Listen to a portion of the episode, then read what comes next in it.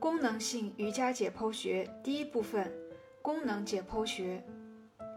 关于损伤和康复，对瑜伽练习者而言，我们总有一些时候不得不面对疼痛或其他不适。让我们来进行一些关于损伤和康复的探讨。虽然了解拉伸的组织是什么以及该拉伸多大幅度对我们有用。但在现实中，我们往往是在某个功能异常时才开始关注来自身体的信号。筋膜以及肌肉等组织可以使身体产生各种运动，但它们也可以夺走我们的运动能力。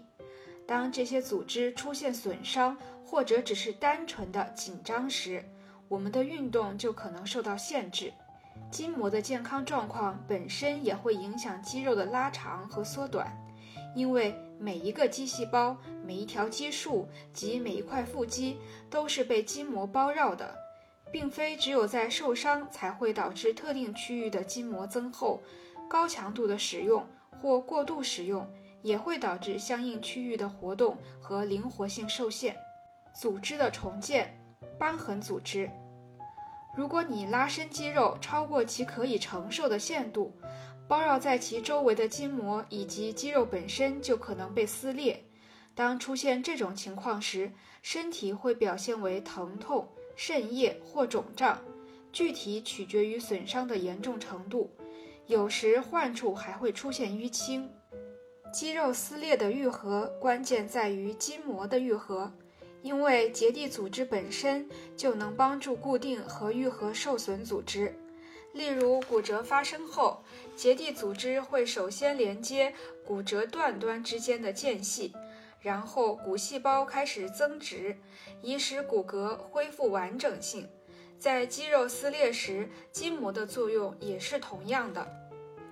在愈合的过程中，受损的部位会出现反应性增生的结缔组织，我们称之为瘢痕组织。瘢痕组织是由成纤维细胞产生的。这种细胞也负责产生我们体内的结缔组织。为了产生牢固的连接，以保证肌肉自身可以愈合，瘢痕组织的纤维会不规则的交织生长。也就是说，瘢痕组织的走向与受损部位筋膜的原本走向不一致。这种生长方式使得受损部位的连接更稳固，但同时也会在该部位产生皱褶。因为受损部位的周边组织都被拉向该部位，所以该部位周边的张力会增大。这种张力的增大导致该部位更容易再次发生损伤。这或许可以解释为什么总是同一个部位受伤。医学界也已经认识到这一点。外科手术通常会对组织造成大量的创伤，需要由瘢痕组织来修复。在过去的三十年里，外科医生都渐渐改变了术后康复手段。在过去，膝关节术后患者需要长时间（四到六周）卧床。当时的观念是让手术创伤部位先愈合，再进行负重或膝关节周围组织的锻炼。按照这种方式进行术后恢复时，在卧床静养期间，创伤部位会形成大量瘢痕组织。而这往往会导致相应的关节活动度减小。医生们已经发现，术后更早的进行康复治疗，可以使创伤部位产生更结实的瘢痕组织。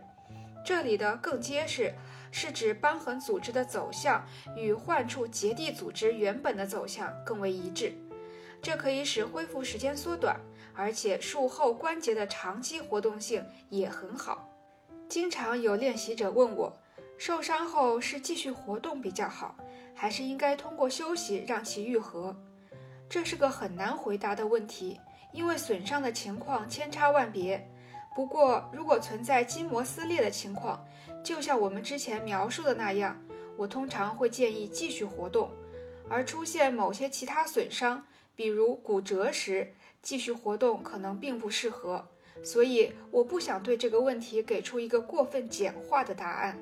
我更希望你们能理解个体之间以及不同损伤的差异，并掌握足够的解剖学知识，从而能够判断哪种做法是最合适的。